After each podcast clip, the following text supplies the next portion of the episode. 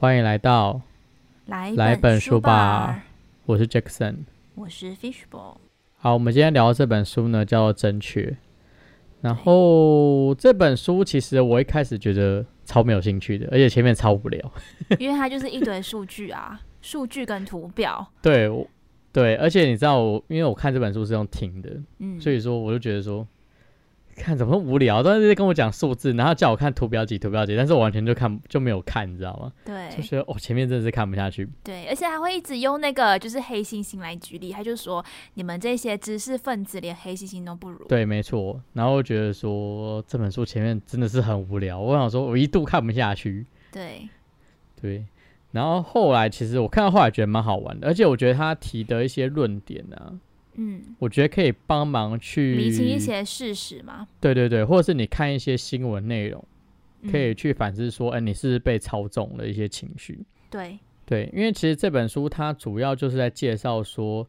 你要怎么去分辨一些假新闻，或是有一些讯息可能是刻意在引导你的情绪，来让你来做失去你的判断力。对，对，像是比如说他要讲说，比如说像是那个直线型上升的那种错觉，比如说像呃，其实这个已经蛮是显学啊，就是人口爆炸这件事情。嗯，就是其实就以前来讲的话，大家都觉得说，哎、小孩会越生越多，然后总有一天的话，人口会会膨胀到一个极限，然后这个世界就会毁灭这件事情。嗯，但其实就现实上来讲的话，其实并不会这样子，因为其实就是一个社会发展到一定的程度，其实教育成小孩的成本就会增加，所以相对来讲的话，其实生的小孩就开始变少。对，就好像可能二十年前，呃，那个时候的教育还有我们的社会环境还没有这么的进步嘛，对。所以大家都不会花很多钱让小孩去念书，很多小孩可能念到小学就停了，然后所以他们最大的支出可能就是小孩的饮食费，对，没错，就这样子。所以就算他们生了六个小孩，都还是养得起。可是现在不一样，现在小孩每一个小孩最基本的学历要到大学的话，你想一想那个要花多少钱？所以现在可能一个家庭就是生一到两个，可能最多三个、四个，就已经很少看到那种有六个小孩的家庭了。对，其实光四个就很夸张了。对，因为真的很难养。对啊，所以说其实，因为其实书里面有提到说，呃，我们就怎么去对这个社会做分层，就是为什么每有的人生活会这样子，然后有的人生活会比较好，有的人生活比较差。嗯然后书里面有提到说，是因为种族的问题吗？还是因为是因为国家的问题？嗯那其实书里面它用一个很简单的分层，就是收入结构，就是社会的收入结构，可以去对这个人进行分层。那举例来说，比如说像是我们，比如说像台湾这个社会来讲的话，其实台湾这个社会在书里面就分为是第四层级，就是它已经满足最一般的需要了，所以这一层级的人通常的生活就会大部分都是衣食无虑啊，然后都还可以有一点自己的休闲生活这样子。对，那这一层级的人的话，其实相对来讲，这一层级的人就的下一代通常就不会很多，因为这一层级的人的下一代通常为了要让这些小孩到达这一层级，所以就会花非常多的钱在投资小孩的教育上面。那相对来讲，如果是比较低层级，比如说第一层级或第二层级的这种类型的家庭的小孩就会很多，因为小孩很容易死掉，所以他们就变是用量来来让他们的小孩可以长大，这样子就可以让他们可以传宗接代。对，因为他们很容易的小孩就会夭折这样子，所以相对来讲生的小孩就很。我觉得我们可以补充一下，就是前面四个层级它的分类。像第一层级的话，就是可能现在大家没有办法想象，你上厕所的话，你还要去外面上，然后你要去外面取水，就可能去河边啊，或者是一个井里面取水。然后你刷牙不是用我们现在的塑胶牙刷，你是要用自己的手指去刷牙，就是这种第一层级很赤贫的情况。然后第二层级是你的生活会比第一层级好一点点，但是还是没有办法想象的那一种环境。你可能还是要用茅厕，可是你可能家里买得起一支牙刷，然后全家人一起用。对，然后第三层级的话是，呃，你至少有了自己的交通工具，可能是脚踏车，就是可以让你去比较远一点的地方上班，让你获得比较好的薪水。但是你的生活还是没有办法跟我们现在就是台湾人普普遍认知的这种优渥生活来比。对对，所以就相对来说，你第一层级跟第二层级的人，他们也不懂，就是也没有受过什么教育，所以他们也不懂得怎么去节育。对，所以他们生了很多小孩之后，第一，他们呃可能养不起，然后第二是因为在那种生活环境当中有很多的呃细菌啊，或者是一些一些病，所以让他们的小孩可能三四岁。甚至是可能刚出生没有多久就容易死掉了，然后剩下就是能活下来那些小孩，长大之后可能就会慢慢的呃超越他们父母原本那个层级，然后让他们的父母可以过更好的生活。我觉得这个有一点像呃进化论，怎么讲？就是那种适者生存。哦，对，其实有点像了。然后以我记得之前有看有听过一个书叫《自私的基因》吗？哦，这本书我有听过。对对对，这本书其实就讲说，其实我们人类都是基因的延续者，就是我们人生活下来只是为了要传递基因而已，就是要把这基因持续传递下去。所以其实我们只是基因的载体这样子。对。然后我还有听过一个说法是，就是呃，为什么你有你有一些人会觉得？可能有钱人或者是高知识分子非常的吸引我。对对，这个情况可能不是因为你真的喜欢这个人，而有可能是你的基因在作祟，只是你自己不知道。因为我们的基因生下来都是想要活下去嘛，就是想要延续下去。那可能我们潜意识里面就会觉得说，诶，如果找一个有钱人，他可以让我的下一代活得更好，或者是活得更久。或者是说我找一个非常聪明的人，然后一个知识分子，然后知识分子的基因加上我的基因，就可以让我的下一代也培养出一个呃新新一代的知识分子。嗯嗯，了解。所以有可能基因是这样子运作的，才会造成说有很多人都想要去找那些呃我们现在所定义的成功人士。嗯嗯，对对，了解。其实蛮合理的啦，就是如果以这个角度来讲的话。对啊，就是，呃，毕竟这是蛮原始的本能，所以就是其实就是靠原始的本能在在生存，对，在做生存这样子。然后另外书里面其实还有提到一些，比如像是教你怎么分辨一些假的新闻啊、假的资讯，比如说，呃，因为书里面有提到，其实他们还有跟那种环保人士的那种机构合作，嗯，然后甚至。这个作者他那时候还有就是想要说帮那些环保人士一起出一些书啊什么的，但他有发现他们有一个问题点，就是他们太喜欢去恐吓民众。嗯，然后因为这个作者他有点抱着是说，他觉得未来还是美好的，因为其实就他们研究的数据结果来看，人类的世界是有越来越好的情况。对，但是因为媒体呀或是一些大众，他们喜欢看悲剧。所以只要有悲剧，就会显示在大家的生活的新闻当中，那人们就会慢慢觉得说，哎，这个世界是是变得越来越糟。但是其实以他们长期的研究来讲，其实这个社会变得越来越好我觉得这个是论点不同的关系啦，因为普通的民众他们不会有这些数据嘛，所以说他们最能接触的资讯来源是哪里？就是新闻媒体。对。对对，然后新闻媒体他们要怎么样，呃，才能够吸引人们去去看他们的节目？所以他们对，所以他们就是要制造一些比较耸动啊，然后比较能吸引眼球的标题或者是一些内容。那如果就是好像作者说的，如果他每天都报哦，今天有几台飞机安全降落，或者是今天有哪一个地方的。小朋友他们获得了一种新药，所以他们就免于这种疾病。就是如果都报这种新闻的话，其实根本就没有人要看。因为其实我记得有印象有看过另一个报道，讲说其实人们对那种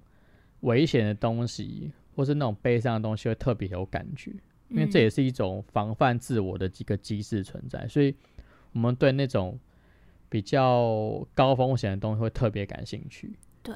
是不是就是有点像说，呃，我们都不太喜欢安逸的生活。就是如果对你一直太过安逸的话，你就会害怕可能下一秒自己就怎么样了，所以对，人们就会一直有一种警觉性。所以就是这种警觉性去触发你喜欢看这种比较爆炸性的新闻。对，好像是因为其实我觉得这也跟呃我们在远古的时候生活的概念一样，就是我们会很需要去防范一些危险的事情，因此我们对这些危险的事情就特别有感兴趣，对。因为这可以帮助我们生存下来。对，所以简单来说都是基因在作祟，对对对。对，好，我们下一本书就可以看那个自私私的基基因。可以啊。可是我记得那本书蛮长的，嗯，看看喽，你看过吗？我还没看过啊。哦，我也是还没有看过，但是我有这本书。哦，真的哦好，嗯嗯我们可以来看一下。好哦，对啊。然后，因为其实我觉得这本书不错看的原因，是因为它可以呃帮助你去了解一些，比如说假新闻，或是一嗯些，因为其实台湾也是很常选举嘛，对然后选举的时候会常常卖弄一些，比如说亡国感啊，或是什么那种负面的情绪。我觉得看这本书可以帮助你去抑制你的那种负面情绪的产生。对，就好像最近不是有那个新冠肺炎这个病毒的新闻嘛，然后就是每一天都会有各种的假新闻，你会觉得生活在恐惧当中。可是你看完这对。本书之后，你就会觉得其实好像也没有这么严重，就是你只要做好社交距离，然后你勤洗手，就是你做好防范的话，就比较没有事了。对，对啊，就其实不用这么的紧张，因为你紧张过头，会反而让你的生活过得很不愉快，痛苦。对，会很痛苦，你会每天都活在那一种压力当中，就是明明都不关你的事。但是就就还是会觉得很可怕，这样。对，因为就是新闻的标题都写得很耸动啊，然后就你就会觉得，诶，好像那个病毒就在我隔壁，或者是呃下一个确诊的病患是就住在我的住在我旁边，对，住在我的旁边，这样子，就是你你会每天有这样子的担忧，但是这种担忧都是不必要但。我必须老实说，因为你现在在马来西亚嘛，台对台湾其实一点感觉都没有。呃，对啦，因为马来西亚最近的病例数蛮夸张，就是每一天都有对八百多个确诊，然后再加上他们最近又有就是政治的风波，就是他们又要换首相，所以就政局动荡，然后再加上那个病毒的新闻，就会弄得全部人心惶惶。了解，我觉得台湾现在比较怕应该是中共打过来吧，对，就 是我们应该只怕这个。我都会在台湾的新闻上面看到，哎，今天又有就是中共有军机过来挑衅哦。对对对，好像好像一个礼拜都有几次这样子。对对对对，就是 整天一直飞过来，对来绕一绕这样子。就其实你会有恐慌感嘛？你你听到新闻这样子报，其实已经有一点麻痹了，真的哦。说老实话，对我觉得台湾人已经有点麻痹，因为整天来飞就已经有点麻痹，你知道吗？就会觉得反正你又不打，对啊，就会有一点这种感觉，就是会觉得哦，又飞过来了，哦，我没有上去，哦，OK OK，我没有上去就好。就是有去回击就好了。对对对对对，有有有人还在处理这件事情就够了，反正我的钱没有白花，这样、对啦，对啊，对啊，就只是这样子的感觉而已。嗯，尤其是也不用太过太过恐慌，因为就算你恐慌也没有用啊，你又没有战斗机，然后他打下来不你也不能做什么。不是台湾又怎么打，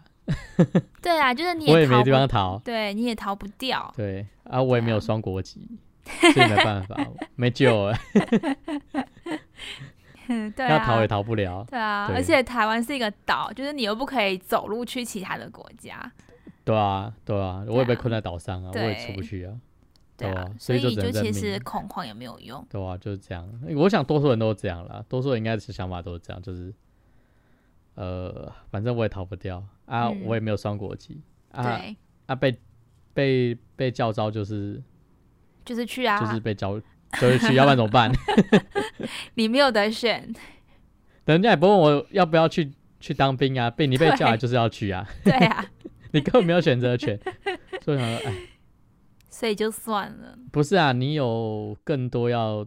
就是现阶段你有其他可以要烦的事情。我觉得这件事情不是你可以决定的事情，就不要不要去烦恼。对，就是新闻它会给你这种比较恐惧的感觉，所以你就会天天有这种比较负面的情绪。但是如果你仔细去想，新闻它只是想要制造一些收视率啊，或者是一些话题而已。对，没错，就新闻看一看，但是还是看看一下自己目前生存的世界长什么样子。对啦，就就是有一些事实你还是要知道，但是你要去过滤，然后去筛选。对，有些人可能会看新闻看到很焦虑，但是我觉得对就是，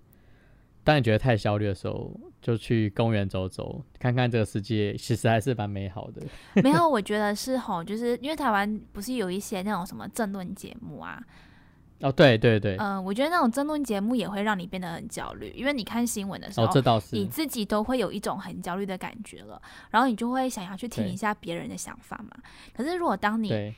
就是听到那些争论节目的想法跟你一样的时候，你就会觉得，哎，有这么多人的想法都跟我一样，那就证明我的担心不是假的。对。对，对所谓的三人成虎就是这样嘛，就明明它不是一件很严重的事情，可是你看了这种争论节目，你会觉得呃好像事情很严重了，那我要不要去做一些什么事情这样子？但是实际上呢，那一些事情都不是你能够去控制的。对啊。其实说老实话，我现在越来越不爱看争论节目了，因为我觉得其实很没有意，很没有意义，意义真的不大了。对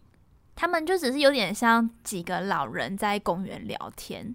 的感觉，有一点像，对、啊，有点像。就好像没有真的讨论出什么结果。就是我现在啦，因为其实我有时候无聊，后面开着争论节目当做广播。我现在就是只看一个争论节目，就随便选一个争论节目来看就够了。然后剩下我可能就是因为现在还要做这个节目嘛，所以我反而就是都把时间花在看书。我觉得看书其实对你的生活来讲会更来的有营养。说老实话，我真的觉得比看真人节目来的好很多。对，因为你书至少是一个比较，我我觉得算是一个比较干净的世界。对，没错。对啊，然后其实书对于我来说，我是觉得它就是因为每个人的想法不一样嘛，那你不可能真的跟世界上所有的人都去做交流。那书它就是一种媒介，它可以把这个人他的想法传达给你，然后你自己去吸收之后，可能一部分的观点会变成是你自己的。我觉得这种交流的方式很好，可是如果你就拿《正确》这本书里面的观念来说，我觉得有一些书也是要慎选，因为有一些书可能它的作者就是那种比较偏激啊，或者是呃，他就是比较站在自己的观点上面的。我觉得，对你也要去判断这一些内容跟知识到底是不是正确的，就是你不可以照单全收。可是我觉得，只要你多看一些书，你大概就可以整理出你一套自己的想法，对对对，符合你自己的价值观的想法的的东西，或是调整你的价值观的东西。对，所以就是你书看的越多，你就反而会知道自己喜欢的路线是什么，就是因为这样。然后哦，拉回来就是我稍另外讲一下，就是这本书有一个观点，我觉得还不错，就是因为有时候你可能会碰到一些事情，是你会因为当下的一些情绪的波动而去做一些决定。对，比如说现在说，比如说拿书里面有个例子来讲的话，就是呃，他那时候好像跟着无国界的团体，无国界医生的团体去帮忙行医嘛，然后他们就发现说，哎，好像有一个疾病，然后他们就查不出那个疾病到底什么原因。后来就是政府就想说，这会不会是那种流行病？如果是流行病的话，他们要赶快把那个道路封起来，才不会让那流行病传染出去。对，对，然后后来他们 当下因为很急嘛，所以那个作者他也就想说，好，那就赶快就是先封把路封锁起来，嗯，然后也因为做这样的一个决定，就害着就是有民众就是直接溺死在水里面，因为他们陆路没陆路没办法走，他们只好付钱让那种船只帮他们偷渡出去这样子，嗯，然后也因为这样子而发生几就是发生船难这样子，然后对间接就害死了一些人，然后对后来他们有查出那个原因，那原因其实是因为他们吃到木薯块根，木薯是马铃薯吗？木薯应该算地瓜吧？我记得木薯应该是地瓜类，就是因为地瓜好像有一部分是有毒的，对，对，然后你要去处理掉其实地瓜只要长出那个芽，芽，好像就那个芽是有毒的。然后他们好像就是因为那一年的地瓜可以卖得很好，所以他们都把地瓜拿去卖掉了，然后他们就嗯变得没有东西可以吃，对就变成是只好就去吃那个地瓜的那个根哦。对，然后就变成是说，因为那个根的关系，然后反而就是因为它有毒性，所以就嗯。变成是说他们下肢都会麻痹，对麻痹，然后不能走路这样子。嗯，那就是因为他们在突然没有办法去做一些理智的判断，而酿成这样的一个悲剧，这样子。对，所以就是有人讲，你不要在冲动的时候做决定，就是这样，就是你要去对，呃思考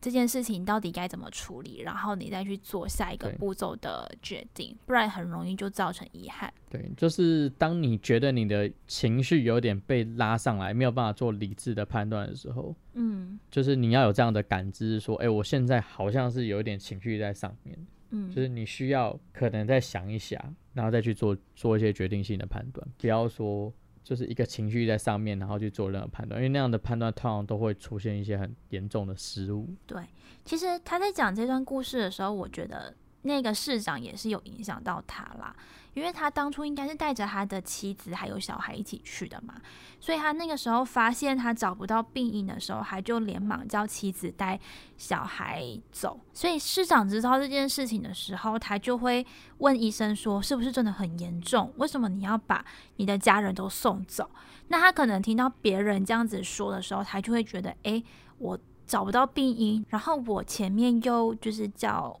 我的妻子带小孩走了，那是不是就是我要叫这个市长也做一些什么？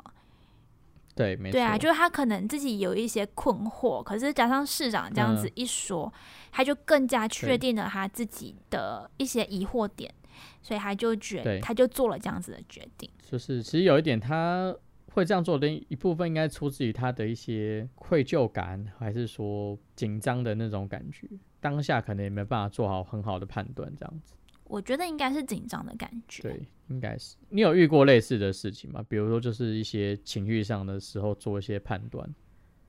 然后变得没有嗯办法很理、理性的去做一些决定。目前为止倒没有诶、你有吗？我觉得有时候是我会遇到的状况，就是我可能沟通上面会不不是很好，哼哼。就是可能一个情绪在上面的时候就很不会沟通。哦，如果你是说那种比较小的冲突跟错误的话是有啦，但是如果造成那种比较毁灭性的就没有。哦，当然啊，我们我们哪有可能做出那种会毁灭性的东西啊？呃，工作上面的话倒是有，因为有时候你可能会被其他人拖累你，就被其他人拖累到你的工作进度。当你觉得那个不是你的问题，而是别人的问题，但是那个人不承认，然后反而其他人怪罪于你的时候，你整个情绪上来，你就很很容易说出一些没有办法挽回的话。哦，对，就应该类似这一种的，这种算了解？了解，我觉得算吧。其实有时候不一定是生气啊，有时候可能是不理智。不理智的行为。对啊，这种就算不理智的行为，因为我我那个时候是生气到我会就觉得，反正你要这样对我，那我们就玉石俱焚，我们就互相伤害啊，对，就玉石俱焚啊，就一起死啊，对是，我们就来互相伤害，对，就是这样子的感觉。大概就是这样子，讲完了，差不多啊。这本书，这本书其实真的很好，很很短，对，这本书其实不长，就他讲的东西没有很多，没有，我觉得他的很短，是因为他好像把一件很小的观点，然后写的很多，就是他分的很细，但其实实际上没有什么。对。但是其实主要我觉得比较重要就是我们刚才讲的那些东西，哦，对对对，我想到一个，就是还有一个，他是说你不要不要容易去找一个人，然后来怪罪。就比如说，假设你觉得今天的道路很拥堵，就是很塞车，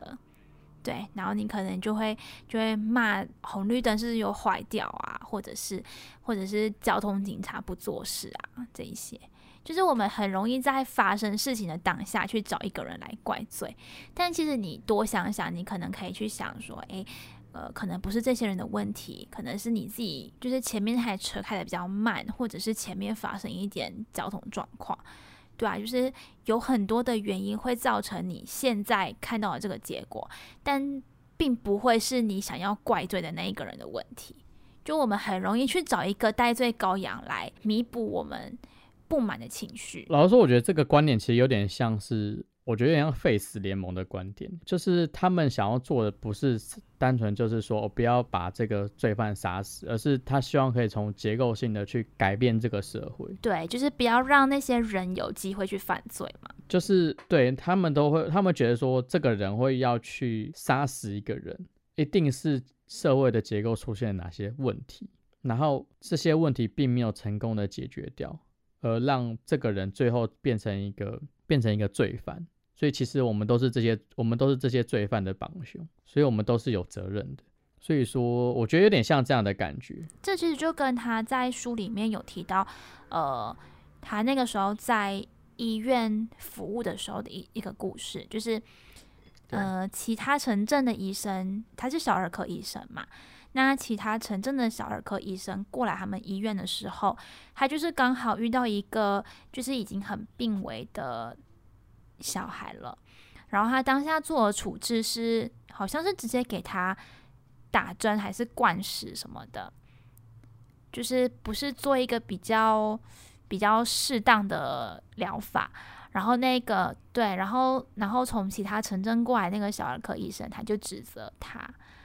对，因为他是觉得说，就是因为他们那个乡镇蛮穷的，所以他宁愿把资源去去弄一些什么呃公共卫生啊，或者是教护士怎么打针啊，就是对未来会有帮助的事情。但是其他人没有办法理解他这样子做的原因。我觉得你刚刚说的 Face 联盟他们的观点，可能就有点跟他那时候还在做医生的时候的观点是一样的。就是他们会看到比较后面的事情，然后想要从最基本的问题去解决，而不是只是解决当下的问题。因为对 Face 联盟他们来说，呃，死刑犯他们会这样子做的原因，可能就是社会结构出了问题嘛。可是对我们来说，我们会觉得，诶，死刑犯杀了人，那我们就只要处决掉这个死刑犯就好，对这个问题就解决了。对，但其实这个问题还是会存在。对，就是。总有还是会有下一个死刑犯出现，就好像为什么每一次有社会新闻出来，然后案件也判决，可能那个法官他判的不是大众所期望的刑，然后大家就会开始骂，哎，又是恐龙法官啊，或者是我在台湾杀人不会怎么样之类的。对，没错，那就看的东西其实不太一样，我觉得。对啊，因为其实你骂他们根本就没有用。比较重要的应该是你要怎样去解决掉这个问题。对，就是要怎么去从根本性的去解决这个问题，而不是单纯只是哦把这个人处决掉就没事的。因为会发生这件事情，一定是结构上出了什么问题。所以如果结构的根的问题不解决的话，这个事情永远都还是会发生。对，嗯，所以我就说，我后来看一下，我就说这本书非常的左派。对啦。有一点，它会让你觉得这个世界 很美好，是很美好的。对对对对对对对这是一个非常左派的一本书，所以我觉得也是很有趣。对，就是我第一次看到一个这么这么左的一本书。对啊，就是他不会宣导你一些很很偏激的观念。他的观念也没有所谓偏不偏，就是很蛮左的，就是就是对，就是很左派的人书。你看了一下，其实如果你有看了一下左右派的定义的话，嗯。会发现他他就是一种偏很左派的那种那种人写出来的书。嗯，这一块我就不太了解。就是观念上会觉得说，哦，就是爱与包容啊，然后对这个世界是美好的，然后呃社会大同啊，然后就是我们要帮助帮助有需要的人啊，这样子就是一个很很左的一本书，对吧？然后因为你之前有跟我提到那个什么药厂的那个。故事嘛，就是对这本书有有提到一个药厂故事，他就讲说，他举一个例子，就是有一个很糟糕的药厂，就是他不发明那种便宜但是可以帮助很多人的药，他只发展那种可以赚很多钱的药，对，嗯然后他觉得这个药厂很可恶，然后他课堂上的学生们就跟他讲说，真想要扁那个这个公司的的董事长一拳。然后他这时候他就举个例，就是说，呃，你们觉得是说扁这个董事长一拳就可以解决吗？然后后来就是同学们就开始议论纷纷，就说他们就是说，哎，这件事情是董事长去决定的。他说，哎，其实应该是董事会，因为董事会想要赚钱。他就说应该要去扁董事会，然后他们他后来就提出说，那是谁让董事会做出这样的决定？后来里面的人讨论就是说，哎，就是这些股东，大小股东这样子。对，那他说，所以说我们要去贬股东嘛，但是股东非常多，那要怎么处理？然后最后就提了一个的想法是说，因为这些这些药厂这个东西算是比较稳定的投资，所以说。实际上来讲，都会是那些退休人士会去投这些公司的股票，所以你们要怎么去影响这个公司的政策的话，就是要靠这些股东的力量去做改变。那如果这些股东只为了要以赚钱为导向的话，那永远这家公司就会只投那种很赚钱的药，而不会去开发那种真正去帮助别人的药。对对，所以就是这个例子呢，主要也是要让。大家去想一下，说，哎，你憎恨的东西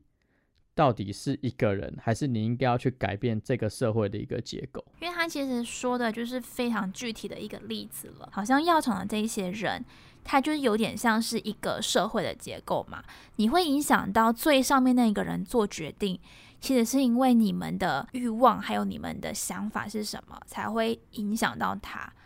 而不是他去影响到你们。对。应该说他的这个举例，我觉得有点在讲，就是也有一种讲法，就是讲说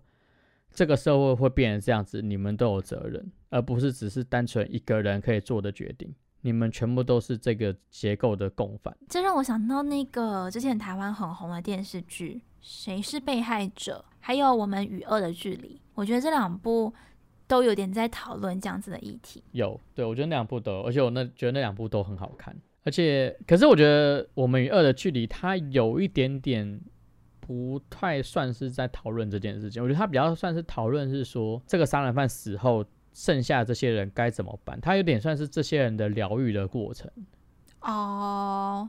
可是那个呃，吴康仁演的律师，他其实是想要去了解，就是这些杀人犯他们的内心到底的想法是什么，然后他想要去跟。有点像根治这样子的问题嘛？对，但是对啊，他是想根治这样的问题，但其实我觉得这个故事主要的是在把聚焦聚焦在杀人犯旁边的那些人，他们的心境，还有他们疗愈的过程，就是受害者家属，对，加害者家属跟受害者家属，嗯，这些剩下来的人，他们心境上的转变，然后还有如何处理那些心境，以及。有点算是在批判当今社会，并没有真的去很关注这些人，嗯，然后有点把一些事情都过于简单化，就觉得说哦，把这个人杀掉，这个世界就变回美好了。对，但事实上不是这样子。对，还有很多的伤口要去弥平，不管是被害者家属或加害者家属，都是需要花时间去疗愈这些伤口的。因为毕竟谁都不想要发生这样的事情啊。对，没错。看的最感动一点就是那个吧，就是加害者的那个妈妈讲那个，不会有一个父母为了要花二十年养一个杀人犯哦，那一幕我看到真的是哭爆，你知道吗？对，那个时候就是律师去找他，想要了解一下他的环境嘛。对对，然后他就这样子讲话，真的是。因为真的没有人会想到他辛辛苦苦养大的儿子会去做这样的事情啊！因为加害者的父母就也不是什么很好的家庭嘛，所以他们就很认真的经营一间面摊哦。对，面摊。对，很辛苦的把他们两兄妹养大，然后就他儿子后来犯下这样的一个重罪，我觉得当父母的真的是很痛苦，因为就是他们用他们自己。所知道的方法就是努力的把小孩教育长大，就小孩做出这样的事情，那真的是一件很痛苦的事情。而且他们也始料未及，他们根本就想不到。对啊，他们也不懂到底他们到底是哪里做错了。对，对啊，所以我真的觉得看到那一幕真的是觉得很很感动，真的很很感动，就觉得是说可是你说那个叫感动吗？我觉得也不叫感动，就是有一种无奈感，你知道吗？悲凉的感觉嘛，就会觉得对对对对好像有点能够感同身受。对，有一点感同身受，就觉得哎，真的是很无奈。就是他们也不是，他们也不知道为什么会变这样。对他们也不知道会怎么样，他们也很想问为什么会变成这样子，但真的没有人可以给给他一个解答，这样子。对，然后还得背负这个社会上的骂名。而且那个时候他不是还有一个妹妹嘛，然后妈妈就直接叫他出去，然后叫他换名字，对啊，对啊然后，去找一个比较好的工作。对啊，对啊，对啊，这就是社会结构的问题，因为社会不能去包容，呃，加害者家属继续在这个社会生存，他就觉得你们也是罪犯，但其实实际上他们根本就没有犯什么罪就。是也变得得承受加害者所做的事情。所以那一幕我真的看下去，真的是快哭了，快哭了。对，但谁是被害者，他就是真的在讲，呃，每一件事情的发生都有它的原因。哦，对啦，但是我觉得那一部，我觉得结局收的很很无聊，有一点奇怪，收的不好，我结对局收的不好。但前面真的是蛮刺激，蛮好看的。对，蛮好看的，就结局收的很烂。对，那个最后那个背后的那个操弄者，我觉得演的我很出戏，就是可能他的故事，他的故事算是有点牵起整部戏的主轴，可是他的故事就没有其他线的故事这么的让人家有感觉嘛。对我觉得，对啊，而且我觉得他有一点，就是他的犯案动机有点莫名其妙。对，有一点，对，我觉得有点到莫名其妙的感觉，就是嗯。就是感觉就是他是最莫名其妙的一条线，嗯，然后他是当 他是当里面的一个魔大魔王。我就觉得对大魔王，我就觉得有点莫名其妙。好啦，应该是就是编剧想要让他串起整条线的主轴，所以所以才这样吧。对啊，但是我觉得其他线都算是做的不错，就是最嗯后那个魔王的那那个线，我觉得做的很乖。对，其他线真的是不错，蛮好看的，对对对，就是他们的原因，我觉得都算是很情有可原，情有可原，而且就是会让人有那种会有感触这样子，就是会有共鸣啦。对啊、大概这样。好了，那这本书大概就是这样了。然后我觉得蛮值得一看的，就是它可以导入你一些，让你去分辨假讯息这样子。对啊，就是它可以给你一些比较有一些比较正常的观念。也不是说正常观念，就是你遇到一些事情的时候，可以有一些新的想法，哦，可以帮助你做一些思考，这样子。就是去判断。对对对，去做一些其他的想法的判断，不会那么快就被一些事情带着走，或是被你的嗯。直觉带着走，这样子。嗯，因为有时候直觉的东西不一定是对的，所以会需要更多的一些资料去做佐证，或是可能要多想一下这样子。好，那这本书大概这样喽。好，那我们就下一本书再见啦，OK，那下次见喽，拜。拜拜